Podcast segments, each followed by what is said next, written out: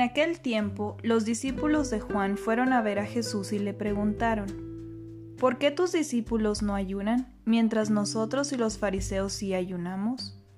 Jesús les respondió, ¿Cómo pueden llevar luto los amigos del esposo mientras él está con ellos?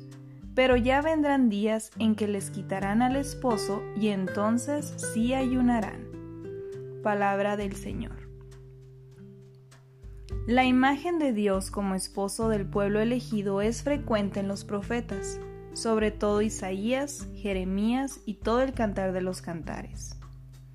Cuando Jesús se comparó con el esposo, los discípulos de Juan inmediatamente comprendieron que estaba aludiendo a Dios y, por lo tanto, Jesús era ese Dios que ama a su pueblo y le propone que acepte la condición de amor para ese matrimonio una condición ligada al amor al prójimo por la que toda injusticia debe ser combatida, especialmente cuando se pone de pretexto la religión, el ayuno y la explotación del pobre como ejemplo de pecado, y pecado de idolatría, son incompatibles.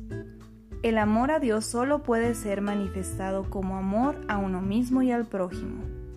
Resulta obvio, por la lectura de Isaías y por muchos otros pasajes, que Dios se preocupa de toda la persona y no solo de su bienestar espiritual, y que nosotros como discípulos, seguidores de Cristo, nos debemos esforzar en procurar el bienestar espiritual y material de la sociedad, pues de otro modo nuestro cristianismo se reduce a puros gestos y palabras inútiles.